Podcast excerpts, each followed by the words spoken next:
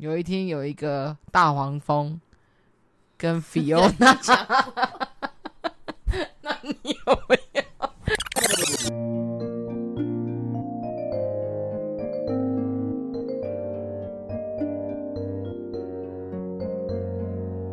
在英国的一个地方，Scottish Highlands 有一个图书馆的助理叫 Fiona。有一天，他在花园整理花花草草的时候，突然发现了一只 Bumblebee。Bumblebee 是什么？大黄蜂。哦，很特别的是，这只大黄蜂呢，跟其他的黄蜂不一样，是它的背部没有翅膀。你也知道，像这种没有翅膀，就是说它的威胁性很大，不容易存活嘛。所以呢，Fiona 呢，就为了拯救这只大黄蜂，他就在花园里盖了一个迷你的小花园，给这只 Bumblebee 住在里面。然后呢，他们的友谊就此展开。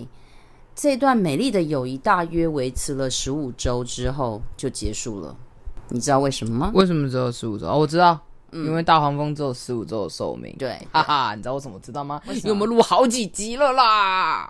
你不能讲好几集，是录好几次 哦，好几次对。好，然后这样很无聊哎。不会啊，继续说啊。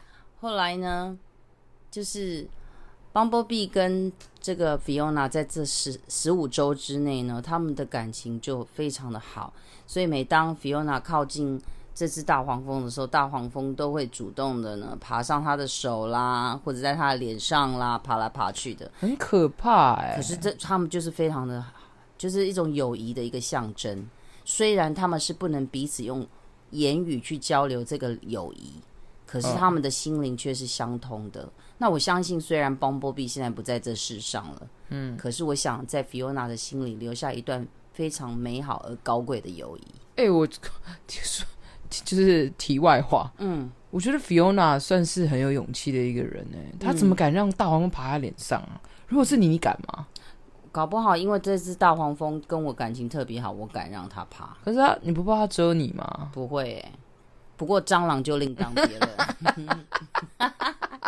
蟑螂再怎么样，我应该不会拯救它。对啊，你看，嗯、所以可是不一定，搞不好有人喜欢，还是要挑一下物种的，是不是？没有没有，搞不好有人喜欢蟑螂，他就会觉得，嗯，错了，蟑螂是世界上最最聪明、最可爱的，对吧？Well，这种人应该很少吧？嗯，不过呢。不管多或少，你看嘛，我们也不会去拯救一只大黄蜂吧？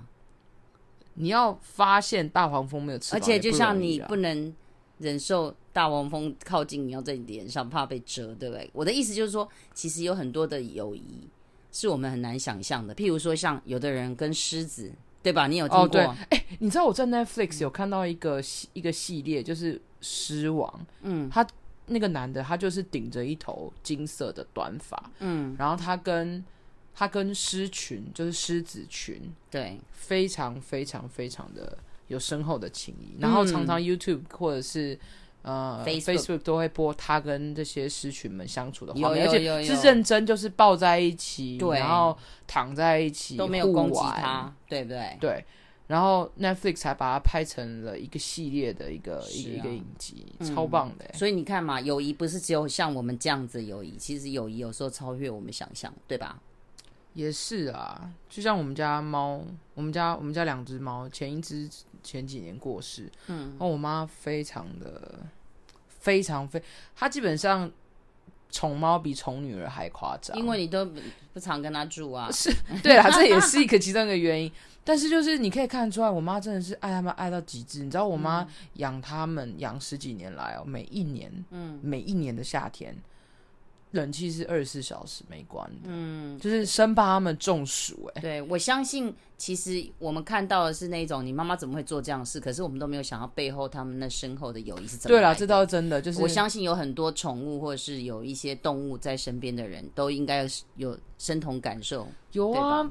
要不然宠物商机怎么来的？你知道吗？我想到以前我小时候，我阿嬷，因为我们住乡下，你阿嬷怎样？对她，她有一只特别，因为我们家乡下都养很多鸡鸡鸭鸭。哪里？在宜兰。宜兰哪里啊？宜兰圆山那边。哦。然后就是养那些鸡鸡鸭鸭。鸡鸡鸭是什么？那些什么的。那我印象最深刻就是有一只母鸡，它呢每一天早上都会下一颗蛋，然后下完蛋哦，很特别，它都在下在我们家不同的角落。一下完之后，它就会出来呼叫大家，然后就咕咕咕咕咕咕一直叫。然后真的真的，然后我们全部的小孩第一件事是什么呢？开始找蛋，因为我阿妈说，只要我们第一个人找到那颗蛋的人，就可以早餐就可以吃那颗蛋。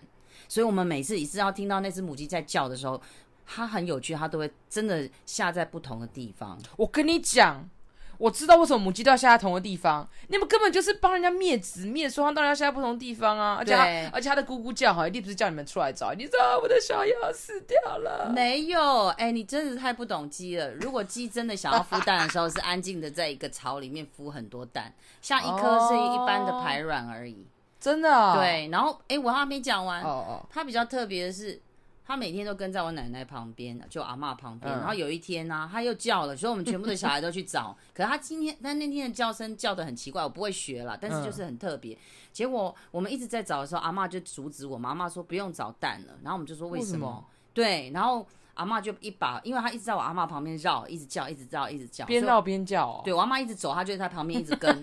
后来我阿妈就把他一把抓起来，摸摸他的屁股，然后从他的屁股。把蛋拉出来，原来那一天他的蛋太大颗，大不出来，真的假的？对，所以他非常慌张的叫我阿妈帮 啊！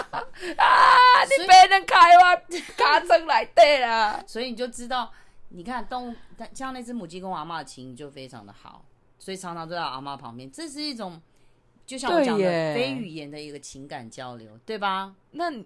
那那颗蛋多大颗？怎么会卡在人家屁眼里？我也不知道，我只知道我阿嬷在我们面前把那个蛋从她的…哎呀，好痛哦！不会，那只母鸡好开心的又跑掉了。真的吗？嗯啊，你们那天那颗蛋谁吃的？你阿嬷吃的吗？我忘了，太久了，我只记得，我只记得它终于被我阿嬷拯救了。天哪！嗯，会我们我们会那么喜欢人类会那么喜欢动物，会不会是因为动物无害啊？我觉得也是哎，因为你有没有觉得你跟一些朋友很好的朋友，就是因为他对你。让你觉得很很放心、很安全感，对不对？我们其实都需要一个感感情的交流跟一个寄托。那宠物或者是不管其他动物，某方面它也给予我们这样一个一个一个怎么讲情感的一个寄托跟交流，是没错。只是讲到动物，我就真的有很多不能理解的地方。哎，你知道前阵子我妈竟然带我们家猫去看。心理咨商师，你知道看完整个过程，我会觉得到底是在智商我妈还是智商猫啊？嗯，你不觉得很瞎吗？你知道多夸张吗？嗯、基本上呢，我妈就是借借由一个朋友介绍说，哦，我跟你讲哦，那个王小美哦，哦，她很厉害哦，她帮帮多少只猫狗做过心理智商，都好准。我心里想说，准？怎么知道很准？怎么样？你会讲猫语是不是？然后呢，结果就是反正 anyway，我妈就是加了这个人的 line。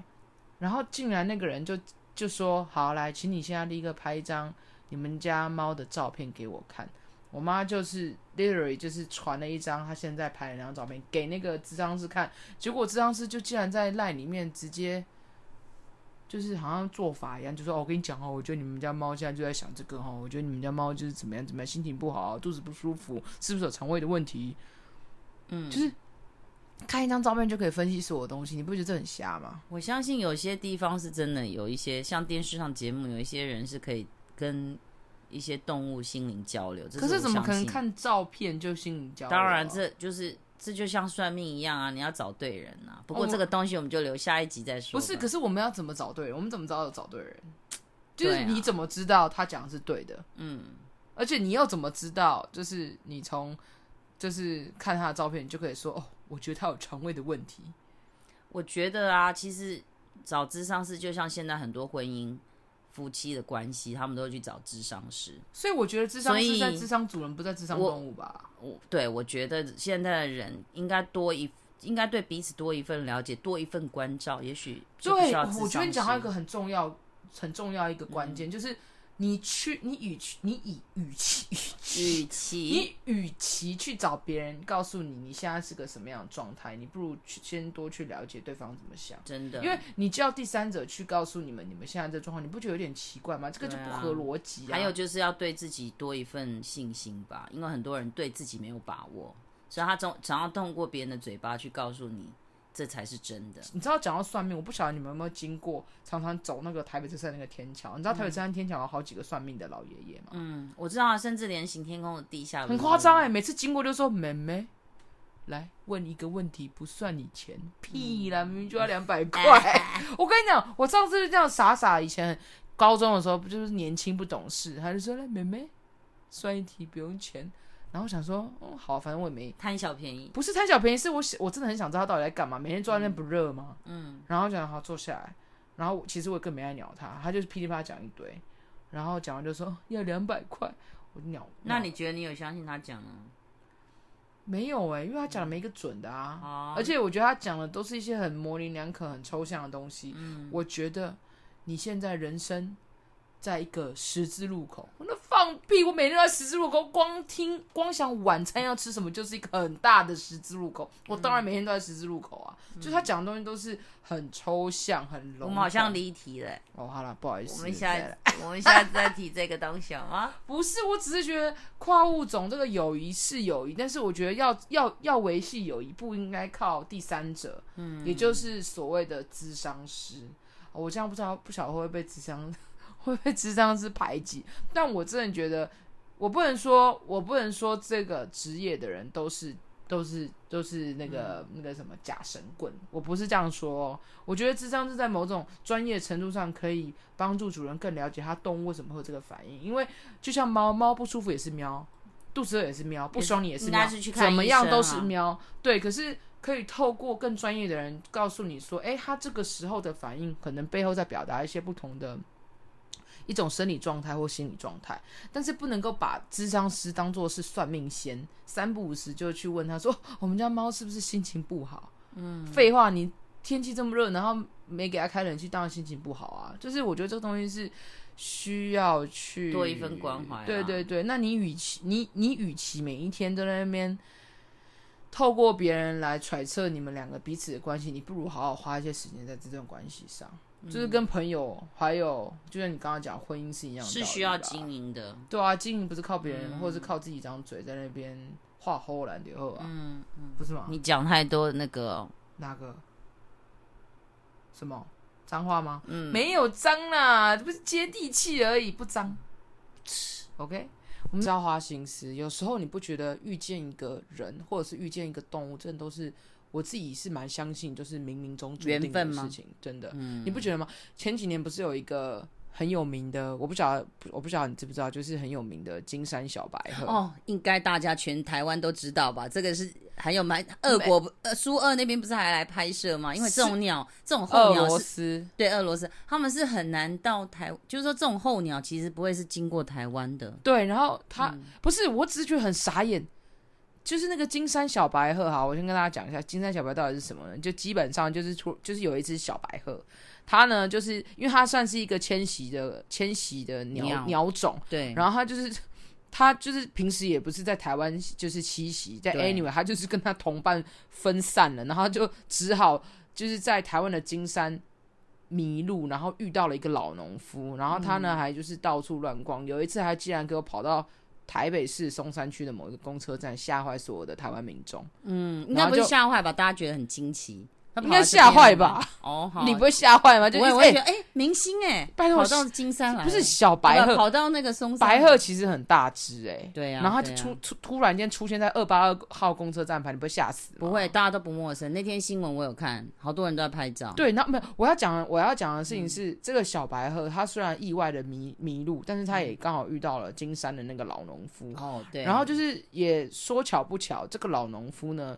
好像就是一见钟情，爱上是小白鹤，嗯、然后就还为他，在他农地里面创造了一个属于小白鹤的天地。嗯，然后小白鹤即便就是被动保会抓走，然后准备要放生，他还是不习惯不吃不喝，就好像什么牛郎与织女一样，对，就是、想念他的那种，就是非常的想念彼此，嗯、然后就是。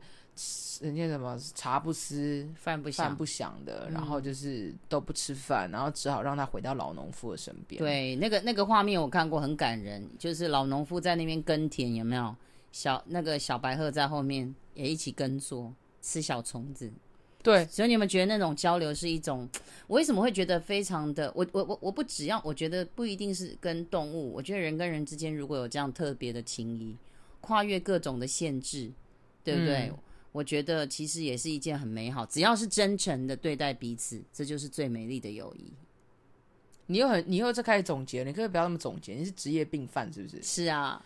真的是，因为我想把你拉回来。你每次都讲讲讲，然后都讲到宇宙的那个火星去了，动不动就 sum up。你在写作文哦？没有啊，因为我们的时间非常的宝贵。对我，我们一集只有十分钟没有错，但是你也不需要这样帮我们 sum up，OK？不会啊，因为我这样刚刚好就可以连我们接接下来介绍的这首歌。很放的，不是你刚才介绍人家说老 K K 啊，然后什么？你看，啊、好老的你用 L，你用 L K K 这三个字就是一个非常老套的用法。你看，Hello L K K 是我们，们以前用即时通的那个年代，好不好？结果我知道这首歌，你看姜还是老的辣，你后来还是喜欢这首歌啊？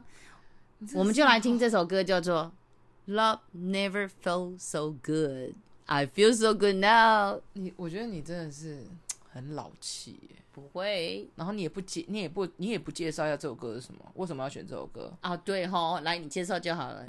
你看你现在对你来讲意义很大，你现在要丢这个球给我，让我觉得很尴尬。好，那我来介绍哈，那首歌呢，其实就是在那个 Michael Jackson 过世之后，不是重点，不是过世，重点是他跟。大贾斯汀，对他们，Just 他们有故事的，Michael Jackson 跟 Justin Timberlake 总共差了二十四岁，跟我们这个频道内容一样。是啊，然后后来就是 Justin Timberlake 他喜欢 Michael Jackson，所以他把这首歌重新录制之后，感觉上是他们两个在合唱。虽然 Michael Jackson 现在不在这个世界上，他的声音留下来，这就是一个美丽的传递吧。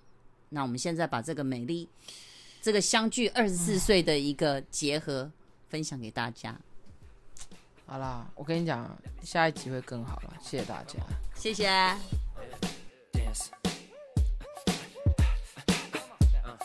Let me see you move.